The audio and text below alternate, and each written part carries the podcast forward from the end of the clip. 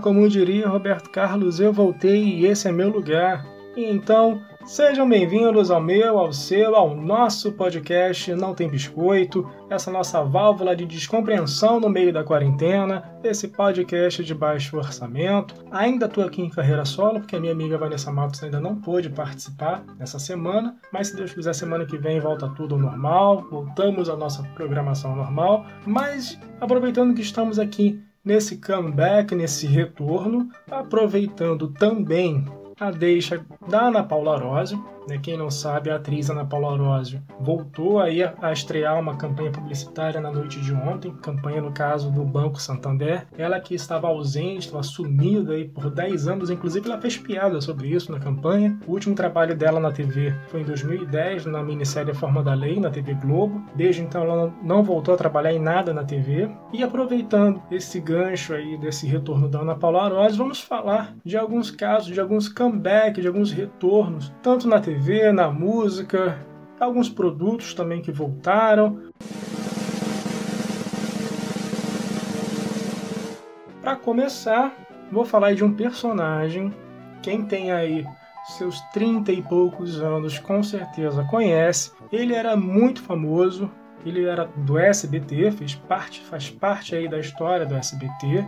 Ficou no ar do ano de 80 a 91. Estou falando de ninguém mais, ninguém menos do que o palhaço Bozo. É o palhaço, gente, não é outro personagem que a gente chama desse nome, não, é o palhaço mesmo. Então, como eu disse, né, ele ficou no ar do ano de 80 a 91, fez bastante sucesso, e em 2013, né, ou seja, 22 anos depois né, que ele saiu do ar, Silvio Santos teve a brilhante ideia de voltar com esse personagem, com o palhaço Bozo, à programação do SBT. E é o programa do Palhaço Bozo, nesse retorno, nesse revival aí de 2013, ele ficou no ar por somente 12 episódios, né, 12 semanas. Então, no próprio ano de 2013, ele saiu do ar e o Bozo e a sua família eles foram integrados no programa Bom Dia e Companhia, que é uma coisa que é bem comum de acontecer no SBT. Né? Para quem não sabe, a gente teve aí os atores mirins do Carrossel, Patati Patatá, aconteceu com o Bozo, e nessa mesma época, em 2013, ficou uma bagunça porque ficou aí um rodízio dessa turma toda, apresentando o programa infantil. Também nessa mesma época aí de 2013, nós tivemos um outro comeback, que é o programa Sai de Baixo da TV Globo. É um programa que originalmente foi exibido entre 96 e 2002. Lembro perfeitamente na época da escola, quando fazia muito sucesso. O programa ele era exibido após o Fantástico no domingo, então era domingo à noite, e aí era o assunto nas rodas de conversa da escola na segunda-feira. Então todo mundo comentava aí as piadas do Ribamar, do Caco Antibes, todo mundo ficava imitando e era bem divertido. Esse comeback do Sai de Baixo, na verdade, foi um comeback comemorativo, foi um retorno comemorativo. Foram alguns episódios, foram quatro episódios especiais que foram gravados só para poder trazer de volta alguns personagens, reunir. E foi uma forma de homenagear esse programa que ficou bastante tempo no ar, de 96 a 2002, com esses quatro episódios. Então a proposta não era de dar continuidade à série como se estivesse recomeçando com novos episódios, a novas temporadas, não, era apenas um especial com quatro episódios que passou no ano de 2013, mas serviu para dar né, aquela revigorada, aquela nostalgia, matar a saudade. Falando em saudade, um outro comeback também, um outro retorno que a gente pode trazer, lembrando em especial de TV, é o especial Amigos. Para quem não lembra, o especial Amigos ele era também realizado pela TV Globo. Ele foi ao ar originalmente entre os anos 95 até 98. Era um especial formado pelas duplas sertanejas Chitãozinho Chororó, Zezé de Camargo e Luciano e Leandro e Leonardo. Né? Para quem não lembra, cada um ficava até com uma letra da palavra amigos. Se eu não me engano, no último ano, provavelmente no ano de 98, 2008, eu não lembro exatamente, tivemos o falecimento do Leandro, né, irmão do Leonardo. Acabou que o especial ele ficou com o nome de amigo, né? Fica, ficaram sem a letra S, fizeram uma homenagem, foi muito bonito o episódio, né? Esse, esse show. E de 98 para cá, esse especial havia saído da grade de programação do final do ano. Só que ele retornou ano passado, em 2019, 21 anos depois, e foi um momento de muita nostalgia, né? Os cinco reunidos lá, cantando, relembrando aí momentos do passado, relembrando momentos da carreira de cada um, e foi um especial bem bacana, né? Esse revival, esse comeback do sertanejo aí raiz, né? Do sertanejo mais tradicional aí da nossa música. Falando em música e falando ainda em TV, nós temos um comeback também que aconteceu no ano de 2017, que é do grupo Ruge, né, a girl band brasileira, que fez bastante sucesso. Para quem não conhece o Ruge, é um, um, grupo pop, foi criado, né, foi formado em 2002 através de um reality show, um programa que foi transmitido pelo SBT, foi uma parceria do Disney Channel e do SBT, e esse programa ele tinha essa missão de criar essa, essa banda, essa, esse grupo que seriam os próximos popstars brasileiros. E de fato, eu acho que a proposta foi cumprida, né, porque eles selecionaram as meninas, a formação aí é a Aline, a Fantine, a Karen Rios, a Lee Martins e a Lu Andrade. Elas fizeram muito sucesso no, no álbum já de estreia, o álbum intitulado Rouge, o próprio nome do grupo. Foi lançado em 2002 e vendeu mais de 1 milhão e, e 200 mil cópias no Brasil. E até o ano de 2006 foi quando elas encerraram a carreira, fizeram muito sucesso, lotaram estádios, gravaram quatro discos, né, quatro álbuns durante esse período. Até que no ano de 2017 elas retornaram, né, começaram aquela especulação, depois elas retornaram, fizeram em 2018 uma turnê, também com shows esgotados no Brasil inteiro em comemoração aos 15 anos da banda, e em 2019 elas lançaram o quinto álbum de estúdio, o Le Sync. Também fez bastante sucesso, mas logo após o lançamento desse álbum, elas anunciaram um novo hiato, uma nova pausa na carreira. A gente não sabe ainda se teremos um novo comeback ou não, mas vamos aguardar. Ainda falando em música, nós tivemos também um acontecimento que é esse grupo, que é esse trio musical brasileiro chamado Tribalistas. Primeiro porque é um trio de amigos, é que eles sempre fizeram música juntos. Né? Se você pegar aí composições das músicas da Marisa Monte, do Arnaldo, do Carlinhos, você vai ver que tem sempre parcerias entre eles ali. E no ano de 2012 eles resolveram pegar essa parceria, essa amizade transformar nesse trio maravilhoso chamado Tribalistas e gravar um, um álbum com o mesmo nome, né, com o nome Tribalistas, que fez muito sucesso. Até hoje está na boca do povo, né, todo mundo conhece as músicas, Velha Infância, Já Sei Namorar, enfim, é um disco que vendeu muito. Né, só que no Brasil ele vendeu 2 milhões e 300 mil cópias. Né? Só para ter uma ideia né, do alcance, mais de 200 mil cópias que vendeu fora do Brasil, né, totalizando aí 3, 3 milhões e meio de cópias vendidas. Recebeu cinco indicações ao Grammy Latino, ganhou um inclusive. E 15 anos depois desse lançamento, porque na verdade quando eles lançaram, era apenas a proposta de lançar esse álbum, né? Eles não fizeram turnê, eles lançaram somente o CD e o DVD com a gravação do CD e nada mais. Tanto que a própria música diz né, que o tribalismo é um antimovimento que pode se desintegrar no próximo momento e assim foi. Assim como eles surgiram, lançaram, colocaram aí o gostinho na boca do povo e pum, saíram na nuvem de fumaça. Mas o que ninguém contava é que 15 anos depois eles lançariam um segundo álbum, e aí foi outro sucesso, né? Foi outro grande sucesso. Dessa vez, para nossa sorte, eles saíram em turnê. Então nós tivemos em 2018 a Tribalistas Tour, que rodou em várias cidades, foram cerca de 35 cidades, tanto no Brasil quanto fora do Brasil também, fez muito sucesso. E como algo pontual, né? Lançaram o CD, fizeram a turnê e a gente não sabe se volta, quando volta. Vamos torcer para que um dia eles façam novamente um comeback, para que eles lancem um novo projeto, para que eles façam uma nova turnê, porque é maravilhoso. Os três juntos eu acho uma coisa única, não, não tem como descrever.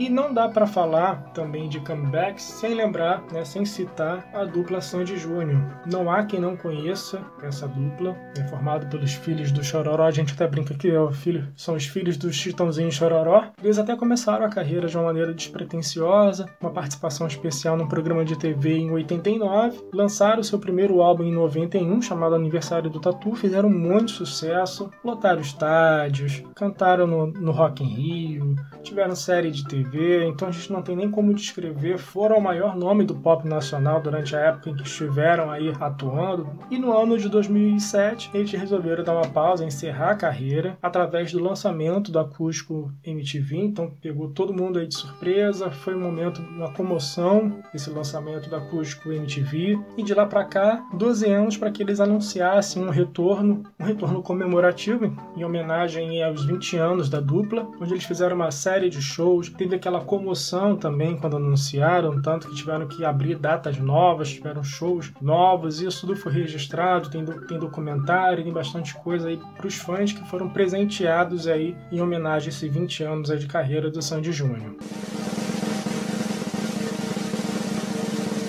Mas como eu falei antes, esse comeback ele não se restringe a artistas, a personagens, a cantores. Nós temos também produtos, coisas que em algum momento tiveram um apelo popular muito forte, né? tiveram uma adesão popular muito forte, mas acabaram saindo de mercado, retornando algum momento depois. E é como, por exemplo, a sandália, o chinelo Raider, né? Quem não lembra aí dos anos 90, várias propagandas com vários famosos, com aquele slogan famoso, de férias para os seus pés, Raider, né? Foi um modelo clássico, muito vendido no Brasil. Ele ficou sendo comercializado até o ano de 2009. Em 2009, a Grendene, que é a dona da marca, resolveu parar com a fabricação, até porque ele não estava tendo um retorno de compras que justificasse novos lançamentos, e ficou esse tempo todo só comercializando aquelas sandálias de tiras tradicionais, né? Até que em 2016, sete anos depois, ela resolveu voltar com esse modelo de tira única, né, que a gente conhece, com esse modelo tradicional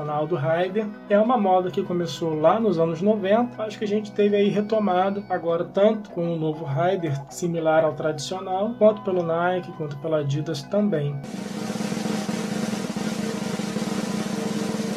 E falando em produtos que fizeram bastante sucesso, não tem como esquecer também dos celulares da Nokia. Muito antes da Apple, muito antes da Samsung, nessa briga de iOS Android, nós tivemos aí a Nokia ditando tendências. Quem não lembra aí pelos anos 2000 do aparelho 3310 da Nokia, ele vendeu mais de 126 milhões de unidades, foi um dos aparelhos mais populares daquela época. Aquele joguinho tradicional da cobrinha, um aparelho praticamente indestrutível, que você podia jogar quase que uma arma, né? Você podia jogar em alguém quebrar a parede, o celular permanecer intacto. Um aparelho muito popular e tenho certeza que foi o primeiro celular de muita gente por aí. Da Nokia também, no ano de 2007, quem, quem comprou celular nessa época com certeza vai lembrar de um aparelho que revolucionou também, que foi o Nokia N95. Ele começou com essa pegada de câmera com uma alta qualidade, com uma boa qualidade para aquela época. Eu lembro inclusive de uma amiga, Babi, se você estiver ouvindo, um beijo, que comprou esse Nokia N95. Eu lembro que ela foi demitida do trabalho, ela pegou toda a rescisão dela e investiu nesse telefone. E eu lembro dela feliz, tirando foto das plantas, das flores e tirando foto de tudo que vê pela frente, porque realmente a câmera daquele telefone para aquela época era fenomenal. E a Nokia ela lançava vários aparelhos diferentões, aparelhos com teclado físico parecido com computador, aparelhos voltados exclusivamente para jogos. A cada lançamento ela editava uma série de tendências, uma série de usabilidades diferentes.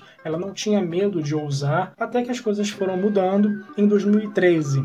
A Nokia foi comprada pela Microsoft, começou a comercializar uma linha de telefone já com o Windows Phone, né, lançando a linha Lumia, que também fez um certo sucesso. Lembro que em 2013 foi lançado um aparelho muito bom, o Lumia 1020, inclusive eu tenho, tá até na foto do, do episódio de hoje. É um aparelho com uma câmera de 41 megapixels. Até hoje, você tirando foto com esse aparelho, as fotos têm uma boa qualidade comparada aos aparelhos de hoje em dia, mas essa alegria dura pouco. E essa coisa da Nokia, esse casamento casamento Nokia e Microsoft não durou muito. No ano seguinte, em 2014, a Microsoft já tirou o nome Nokia dos aparelhos, ficando apenas com o nome Microsoft Lumia. Mas com o lançamento do Windows Phone 10, essa parceria, essa proposta dessa pegada mobile da Microsoft foi para o ralo. Eles descontinuaram o próprio Windows na versão mobile e pararam de fabricar os aparelhos da linha Lumia e pararam de fabricar essa tecnologia móvel, pararam com o celular e se concentraram nos produtos que eles já faziam antes. E aí então ficamos sem a marca Nokia durante um tempo, até que em 2016, dois anos depois, pode parecer pouca coisa, né, comparado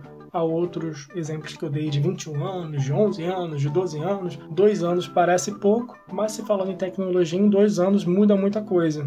Isso acabou sendo complicado também para essa retomada da Nokia, que foi resgatada por uma startup finlandesa, a HMD Global, que assumiu o licenciamento exclusivo para usar a marca Nokia. Inicialmente, esses lançamentos da Nokia foram voltados para o público chinês, até como um teste. Atualmente, a gente já vê alguns lançamentos sendo divulgados em outras partes do mundo. Hoje já é possível comprar aqui no Brasil alguns aparelhos e eu espero que a Nokia volte a crescer, que ela reconquiste esse prestígio que ela já teve, que ela volte a produzir aparelhos tão bons a ponto aí de competir com os tops do mercado.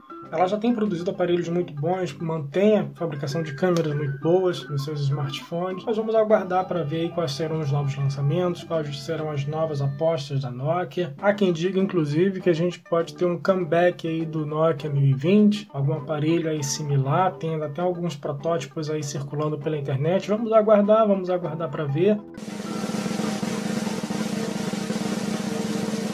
E falando em futuros comeback, nós temos aí alguns boatos, alguns comentários de alguns programas da TV que fizeram sucesso no passado que talvez retornem. No caso, por exemplo, o SBT, Silvio Santos já tem anunciado há algum tempo que tem interesse de voltar com o programa Porta da Esperança. Até hoje não se concretizou. Na Globo, depois do sucesso do último BBB. Já rolou um boato, até o confirmado pelo Boninho, que há o interesse de voltar com No Limite, que foi um reality show que fez muito sucesso também, um formato bem diferente, né? Vamos aguardar para ver se se retorna também. E também é muito especulado o retorno da Xuxa para Globo, né? porque o contrato dela com a Record vence agora, ela tem algumas propostas, ela vai lançar, já lançou um livro de memórias pela editora Globo, tem alguns outros projetos, né, com streaming, com alguma coisa do tipo, mas não tem nada definido a respeito da TV. Então tem essa especulação que ela faça o retorno dela para a TV Globo depois de alguns anos que ela tem passado aí na Record, né, no Purgatório. Vamos aguardar para ver se ela volta e se ela vai voltar de uma maneira decente também. Então é isso, gente. O episódio de hoje foi só para a gente poder trazer aí um apanhado de algumas coisas que fizeram sucesso no passado, acabaram retornando. Algumas retornaram e se mantiveram, fizeram, continuaram bem. Outras nem tanto. Outras retornaram apenas para um momento de nostalgia, para uma comemoração. Mas um retorno é sempre válido, né?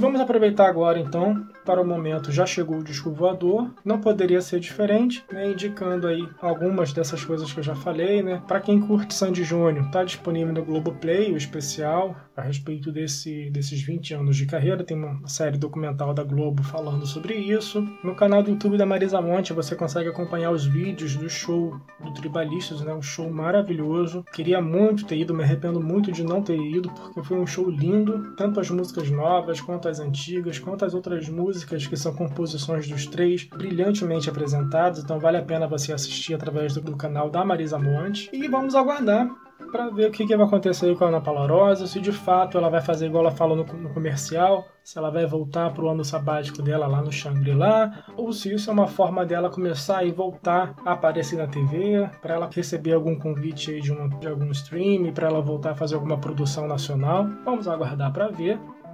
E você, lembra de algum comeback, de algum retorno que marcou os últimos anos e eu esqueci de colocar nessa lista? Manda pra gente nas nossas redes sociais, Instagram, arroba podcast, underline, não tem biscoito, Twitter, arroba biscoito tem, mas se você jogar não tem biscoito, podcast não tem biscoito, você acha do mesmo jeito. E o e-mail, podcast não tem biscoito, arroba gmail.com. Então é isso, gente. Espero que vocês tenham gostado do episódio. Até a semana que vem, até o próximo episódio. Um abraço. Você vai, eu sou